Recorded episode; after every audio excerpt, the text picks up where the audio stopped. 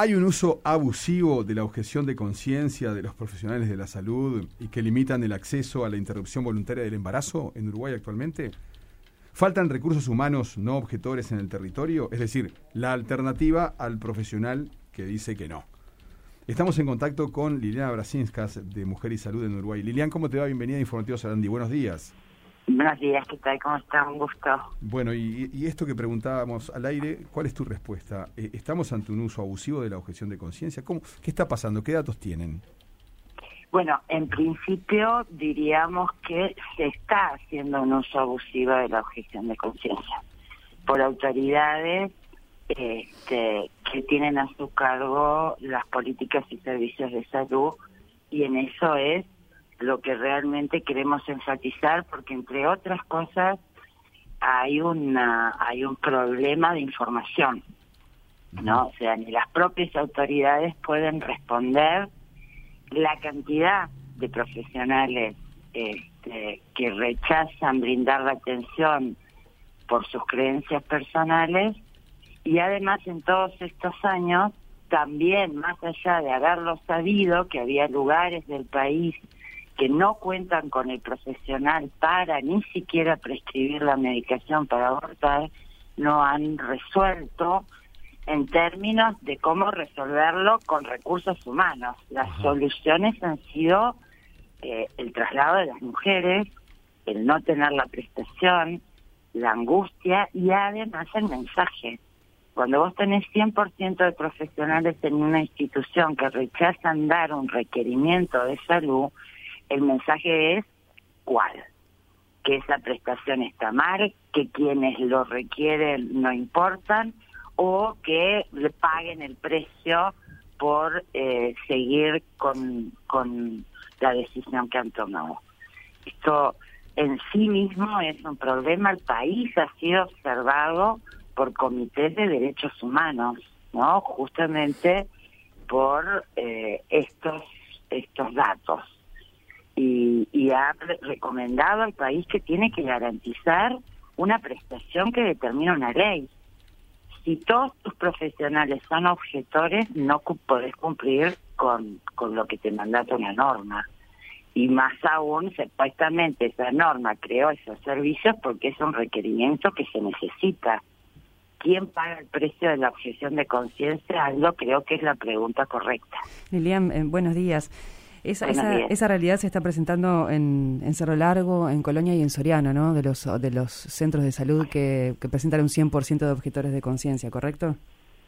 Los hospitales públicos. Los hospitales tres públicos. hospitales públicos de tres capitales departamentales con importante cantidad de población y que además entienden la población del departamento. Exacto. Y en esos casos, ustedes desde MISU tienen datos de qué ocurrió con las pacientes que requirieron eh, seguir adelante con la interrupción voluntaria del embarazo y, no había médicos para acompañar el proceso, porque está contemplada la objeción de conciencia en la ley y que tiene que darse este, la atención con traslado y demás, ¿no? Pero ¿qué pasó en esos casos? Bueno, fundamentalmente se trasladan o se fugan del sistema. Para lo clandestino. Resuelven la situación por fuera o deben ser trasladados, ¿no? Y quiero quiero aclarar una cosa. La objeción de conciencia y la objeción de idearia en la ley es una excepción. Es considerar las creencias personales del profesional. En el caso de la objeción de ideario, esta es una discusión mucho más amplia que se dio en su momento y que es a nivel internacional una discusión de no se puede llevar a una institución la prohibición de dar un servicio porque la conciencia es de las personas, no es de las instituciones. Ya, eh, ya, es, ya, es, ya, es, ya se ha convertido casi... solo quiero terminar una cosa y es... Perdón, no, ahora me perdí. Sí, perdón, Perdón, perdóneme, por favor. Eh, ya se ha convertido casi que en un cliché eh, la, la cuestión de aprobar leyes que desde el arranque mismo se saben que no van a poder ser cumplidas. Estamos llenos de leches que no, se, que no pueden ser cumplidas, o que se cumplen a medias, o porque faltan inspecciones, porque no hay manera de, de, cobrar, cuando, en fin, este, y han sido advertidos los legisladores al momento o antes de votar en las comisiones. Eh, yo, digamos, este, más allá de que, de que haya sido una excepción, entramos en el terreno de quién es el que va a estar contemplado en esa excepción. ¿Por qué yo sí y él no? Porque si la ley dejó una puerta abierta para que los profesionales eh, pudieran hacer la objeción de conciencia, me parece que sigue reposando en el Estado la obligación de hacer cumplir esa ley y de poner eh, los, eh, las condiciones necesarias, los autos, los vehículos, las maneras de comunicación, las maneras de traslado. En fin, el otro día me enteré que en la cárcel de, Canelones no están en condiciones de hacer frente a los a los eh, reclusos que tienen problemas psiquiátricos. Y tenemos un problema institucional grave y es el Estado el que tiene que resolver. Entonces, ¿no le parece que el reclamo debería ser a que el Estado ponga las condiciones para cumplir una ley que un poder del Estado aprobó con las advertencias que se le hayan hecho? Bueno, sí, eso estamos haciendo desde el 2013. Pero... no, o sea, claro, para nosotros el tener una ley es una dimensión de, de la medida, ¿no? Es un cambio. Ustedes saben que las leyes no promueven ni evitan las prácticas, lo que generan son las condiciones en las que se realizan. Mm. ¿Estamos de acuerdo? Sí. Este, por lo tanto, muchas veces el decir se cumple, se respeta la ley, no alcanzan la narrativa si no sucede todo eso que tú estabas diciendo. Justamente por eso yo te preguntaba, Lilian, claro, qué pasaba. Recursos, claro, pero yo por eso te preguntaba concretamente en esos hospitales donde hay hay tres hospitales públicos eh, donde una mujer va quiere interrumpir su embarazo y no encuentra un médico que le acompañe en el proceso. ¿Qué era lo que pasaba para hablar concretamente para reflejar eso que te preguntaba Gabriel? ¿Qué pasa con la mujer? Falta, pasan, esos, pasan esos días, eh, pasan esos días de plazo y, y no tenés a quién recurrir, además, porque hay plazos establecidos. Bueno, depende de donde sea. En Soriano son objetores todos. Entonces, por lo tanto, hay, a las mujeres de Soriano, hay de Mercedes en Soriano, hay que trasladarlas a otras ciudades del departamento donde tienen el equipo interdisciplinario, estos dolores, o la tienen que llevar a eventos o la tienen que traer a Montevideo. Eh, si, eh, si sos de otro lugar donde hay un acuerdo público-privado, puede ser trasladada a una mutualista o viceversa. En Junte pasa lo mismo, en Junte es 100% objetores, las mujeres son trasladadas a Paysandú o a Salto o muchas veces si no tenés las condiciones este, a Montevideo. ¿Y tienen denuncias de que no se haya cumplido con eso en alguno de los casos? Que no se haya cumplido, tenemos una cantidad de situaciones de mujeres o que no se cumplió, o que quedan fuera del plazo, o que se angustian, o que realmente te, te, resulta, lo voy a decir con honestidad, te resulta más este seguro resolver conseguir la medicación por fuera y, hacerlo en tu casa que trasladarte 400 kilómetros para que te prescriban la medicación para volver a tu casa a hacerlo, porque eso es lo otro, ¿no?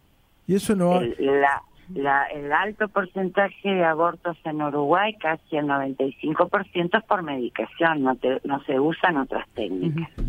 O si se usa otras técnicas, es además de haber usado misoprostol.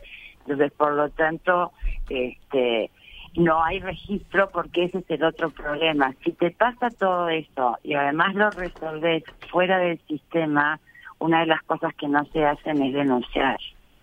Y el, y el Ministerio de Salud Pública lo, lo que lee es que como no hay denuncias no hay problema. Por el estigma no se denuncia, ¿no? Por el miedo también. Por el estigma, porque bueno, si lo hiciste afuera estás cometiendo un delito, ¿no? Eh, Lilian, ¿por qué tú mencionabas? que el aborto es, es no es eh, penado si se hace dentro del sistema de salud y cumpliendo con todas las condiciones que te exige la ley. Eh, tú mencionabas hoy uso abusivo y hablabas de las autoridades. ¿Qué autoridades? Por favor, un ejemplo al respecto. Bueno, ahora tenemos el caso, bueno, Cipriani yo quiero recordar, ¿no? Cipriani antes de ser presidente de, de ACE, del, principal proveedor de salud del país, ¿no? El proveedor público, él estaba en la dirección técnica del Círculo Católico, que es justamente una de las dos instituciones de salud que eh, objeto ideario. O sea, en esas instituciones, aunque haya profesionales dispuestos a hacerlo, como pasa en el hospital evangélico, en el evangélico la mayoría de los profesionales, esto es por información del, del ministerio, no son objetores, pero no pueden no pueden realizar la prestación porque la institución no habilita hacerlo. Círculo Católico tiene mucho más profesionales objetores en relación a la media. De acuerdo a la información que tenemos, ¿no? Les quiero recordar que casi que de uno de cuatro uno de cada tres servicios no hay información. No hay información disponible por las autoridades. A eso quería llegar concretamente, más allá de los antecedentes sí, Por eso quiero decirte que I. Cipriani fue justamente uno de los impulsores de la objeción de ideario en la negociación de la ley en el 2002. Bueno, justamente él, obviamente, él no es objetor, creo, porque no es ginecólogo, pero eh, otra cosa, ¿no? Los ginecólogos ahora objetores están amparados por la confidencialidad, así que no podemos saber sus nombres. Este, pero lo que sí es cierto es que es un activo eh, operador, quieres decirlo, para que una institución de salud no cumpliera con la ley para dar una prestación. Y hoy está a cargo de eh, los servicios públicos. Pero... además uno ya está ahí puede decir, bueno, perfecto, vos podés hacer eso, pero... Pero ahora sos el presidente de ACE, capaz que ahora la cosa es diferente. ahora el problema es que si se ha designado como responsable de los servicios de salud sexual y reproductiva y aborto de la red de atención primaria del área metropolitana que implica Montevideo, Canelones y parte de San José, perdón, la doctora Gabriela Fischer que eh, tenemos la, el testimonio y la situación de una mujer que en el mes de junio este, su proceso interfirió y pudo abortar porque realmente salió, se, se comunicó con Las Lilas, la red Las Lilas se comunicó con autoridades de ACE o con responsables de ACE y esta mujer pudo terminar su decisión de interrumpir un embarazo en el Hospital Pereira Roser porque la doctora Gabriela Fischer en la consulta de control, o sea, lo que se llama el IB4, ¿sí?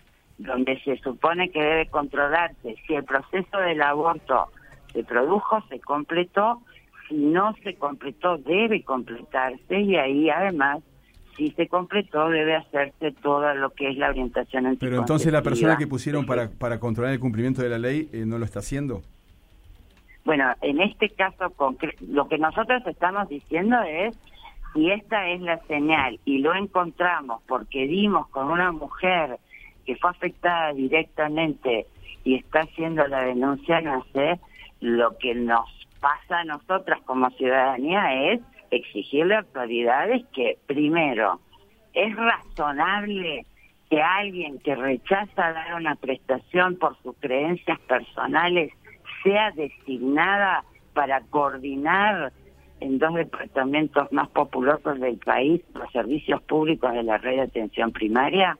Esta es la pregunta. No hay ningún mecanismo escrito de que no lo puedan hacer. No, esto quiero decirle pero porque además todo el recurso de los profesionales objetores en 2016 fue para incrementar y agudizar las garantías de que no serían discriminados por su decisión. Ahora, no hay no hubo límite para decir si esa excepción no debería obturar la posibilidad de que ese profesional dirija los los servicios que rechaza dar. ¿Entiendes? Me parece que es de sentido común. ¿Van a, van, a, ¿Van a proceder o van a, van a avanzar en algún camino específico, más allá de estos planteos que ustedes vienen haciendo ya desde unos cuantos años, como recién estábamos repasando, de estas omisiones en las que cae el Estado por distintos, distintas, distintos aspectos de la ley? ¿Van a promover acciones concretas de reclamar este, bueno, responsabilidades o demás? Y bueno, en principio ya lo hemos hecho, ¿eh? Esto lo venimos haciendo desde el año pasado. Usted sí, advirtiendo ciertas cosas. Exacto. salud sexual y reproductiva, ¿no? Nosotros, por eh, a ver, la Comisión Interamericana de Derechos Humanos, cuando empieza la pandemia por COVID, emitió una serie de recomendaciones en, a los estados para no desatender otros aspectos de salud ante lo que significaba la pandemia, entre ellos la salud reproductiva. El año pasado fue notorio porque, eh, ¿se acuerdan la movilización de, las criadas, del cuento de las criadas de Margaret Atwood? Fue el 28 de mayo del año pasado, Día de Acción por la Salud de las Mujeres, justamente llamando la atención de que es responsabilidad, como planteaba Gabriel, es responsabilidad del Estado y cada administración de gobierno debe asegurar que esas políticas de Estado se cumplan y, justamente porque porque si hay una ley que mm, pone un servicio es porque hay un requerimiento que estaba desatendido. Sí, tiene que, cumplirse o dar alternativas, ¿no?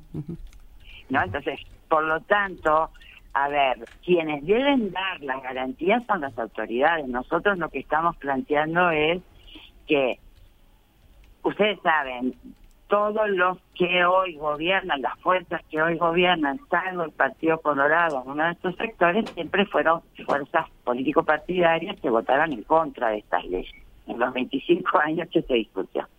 Ahora, muy bien, este, cuando se resuelve democráticamente eso y hay además una confirmación ciudadana, ustedes saben la ley de interrupción voluntaria del embarazo, este, se planteó derogarla y no funcionó, o sea, tuvieron una gran derrota en ese sentido. Es de alguna manera una de las discusiones democráticas que también se dirimió con consulta ciudadana.